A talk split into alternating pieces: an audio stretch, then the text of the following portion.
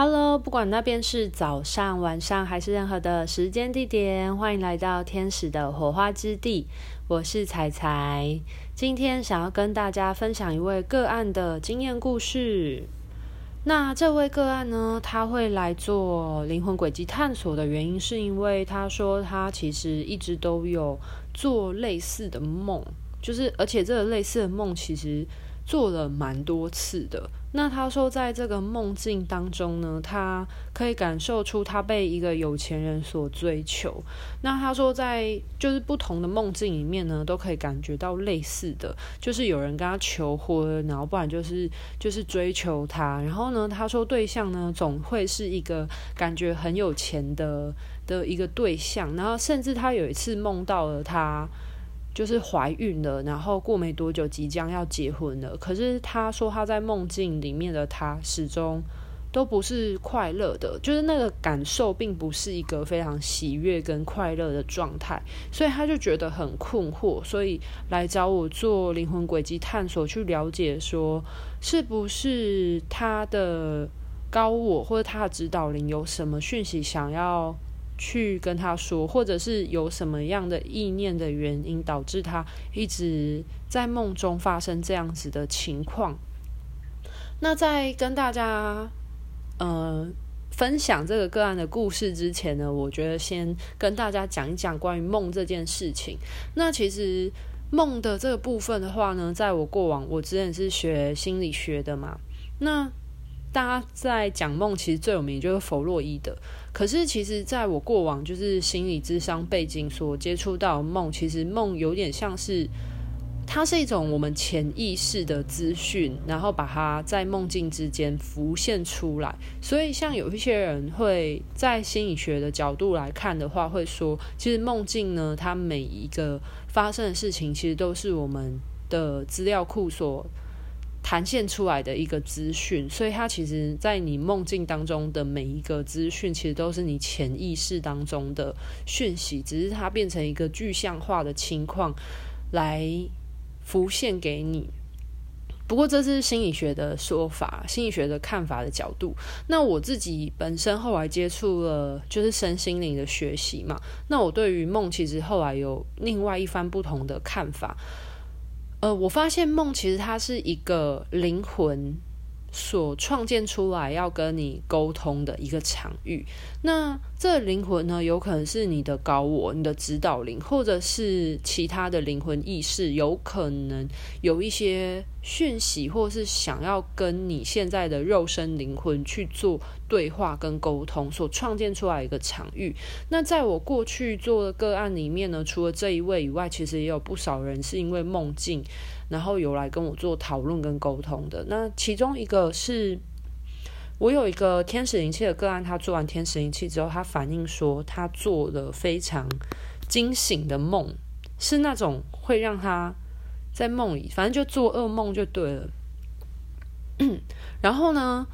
嗯、有可能，通常做完天使灵气之后呢，照理说大家都会是那一晚都会蛮好睡的，因为毕竟你有做一些意识的清理啊，还有天使能量的补充，所以其实照理说那一天应该都会蛮舒服、蛮好睡。但只有很少数的人才会做噩梦。那为什么会做噩梦的原因，是因为你可能有一些很藏的很深很深的情绪，然后你有可能正在逃避的一些意念或者是想法，它可能被埋藏很深。但天使灵气它具有清理的作用，所以它会把你这些藏的很深的这些意念呢，把它浮到比较浅层区。那当你浮到很浅层区的时候，如果你还是一直处在一个逃避的状态的时候，那有可能你的高我或者是你的指导灵、守护天使，他可能就会以一个梦境的场域去具象化，然后让你能够看见你现阶段应该要学习或面对的这些课题，或是你害怕的东西究竟是什么。他会用这种方式去具象化，然后让你知道。那如果你是在梦中当中时常做到嗯、呃、类似的梦的话呢，也有可能是你的你的灵魂要你的高我想要跟你做一些沟通。那我有做过另外一个个案，他是因为他很常做那种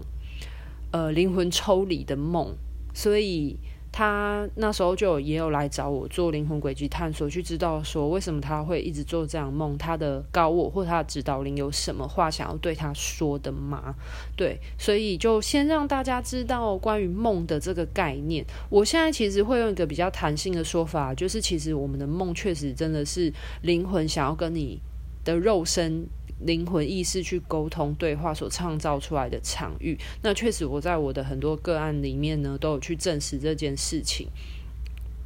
那我们就回到了今天要分享这位个案的故事吧。那这位个案呢，他就同整一下嘛，就是他因为一直梦到重复的梦，就是在梦中是一个就是有钱人，然后跟他求婚，或是就是感觉他要结婚，但是他都一直很不开心的情况。那我们在我在帮他做灵魂轨迹探索的过程当中呢，他的守护灵是一只独角兽。那这只独角兽叫做 Blue。那 Blue 呢，他就他就把他的情况呢告诉了他的守护灵独角兽。那 Blue 呢，他就带着个案他的意识呢回溯到了另外一个时空之中，去告诉他为什么他会一直做这样子梦境。那这个时空呢，回溯到了哪里呢？据个案的描述呢，他说他们的场景回到一个就是古代的时空。那在这个古代的时空之中呢，他发现他在那一世是一个有钱人家的大小姐。然后后来呢，他成年的时候，他就跟一个。就是很有钱的对象结婚，可能在那个时空背景之下是需要门当户对的这种情况。那她跟她的丈夫结婚，丈夫也是一个蛮有钱的人的，可是他们并不是因为相爱而在一起，然后后来结婚组成家庭，而是因为可能媒妁之言。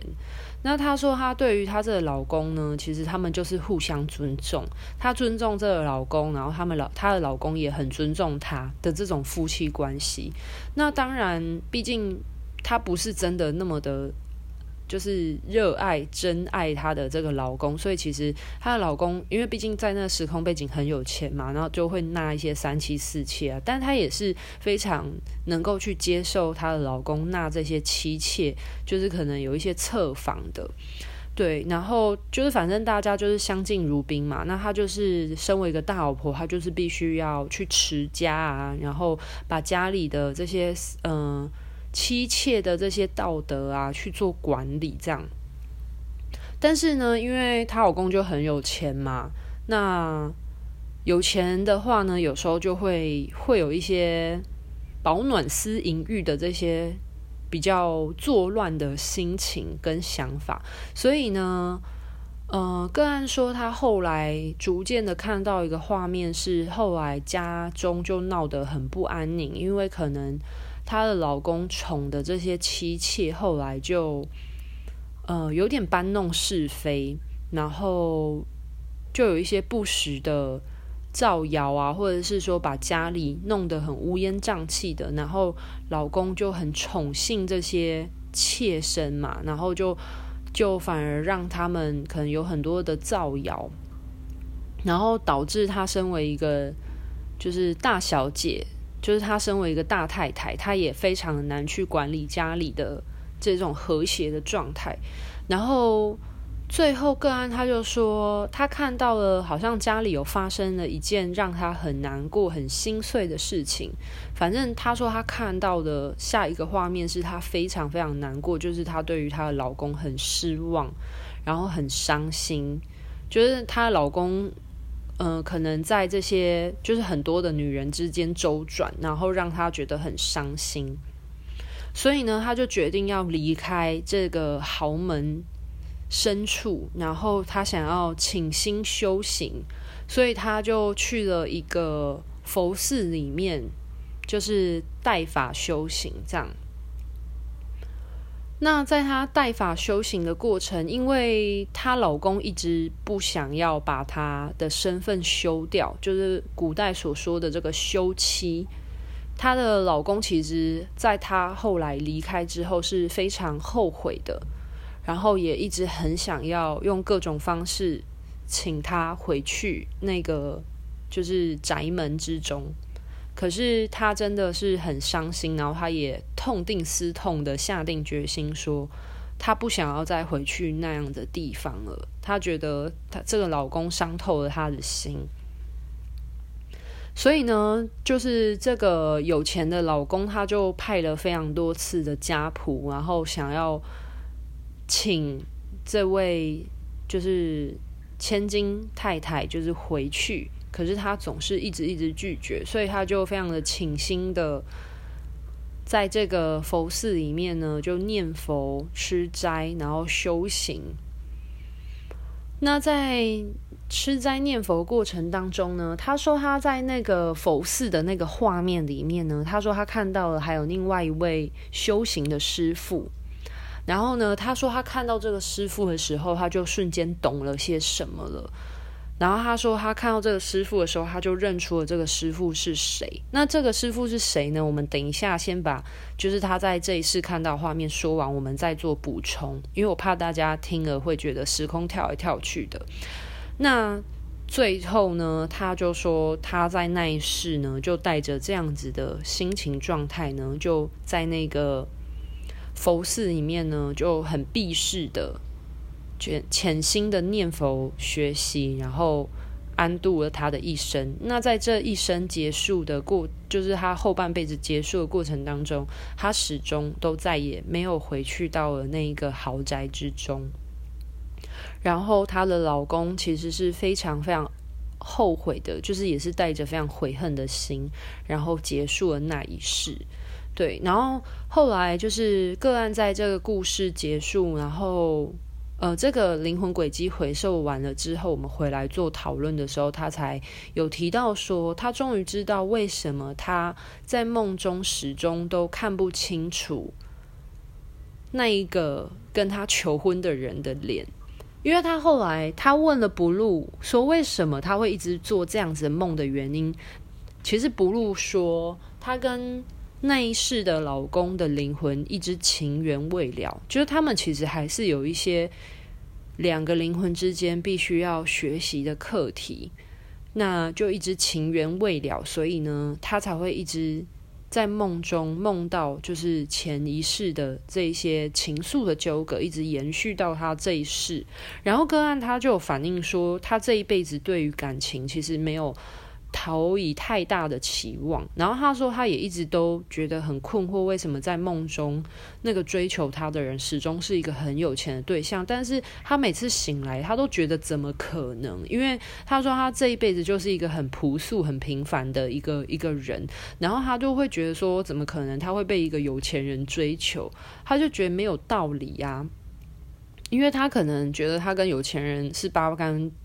八竿子打不着的这种对象吧，然后。但是他说，而且他说他在梦中也都不是感到很开心的。然后他说他后来才知道说，就是他觉得他做完灵魂轨迹探索，其实他觉得他厘清了很多事情。那第一点的话呢，是他终于知道说，为什么他在现实生活中都会对于有钱人其实有一点点防备心，就是对于那种他觉得怎么可能有钱人要追求他的这种。心情。那第二点的话呢，是他会，他终于可以理解说，为什么他在梦中他始终都看不清楚那一位追求者的容貌，是因为他在那一世，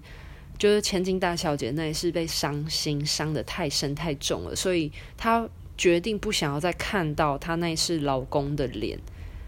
就他不想要再看到他，他想要跟这个人断除关系。对，那所以这也是为什么他去那个佛寺里面就是带法修行的原因。然后果就是果然就是因为毕竟他的灵魂下了这个决心，所以他在梦里面，即便那个他们的情缘未了，但是他也都一直没有办法看清楚那个有钱人长什么样子，是因为他不想要再看到他。对，然后第三点的话呢，是他厘清了他在这一世当中曾经做过一个。他觉得很意想不到行为，就是他说他曾经有遇过一个对象。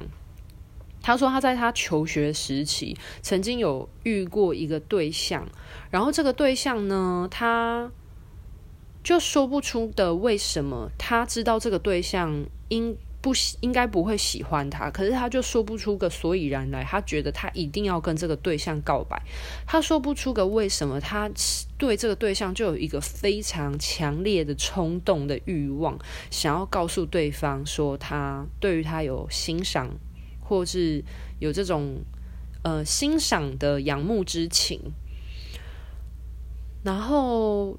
他也确实写了一封情书给。这一个对象，然后表达他对他的倾慕，就是他对他的，嗯，这个很欣赏的心意。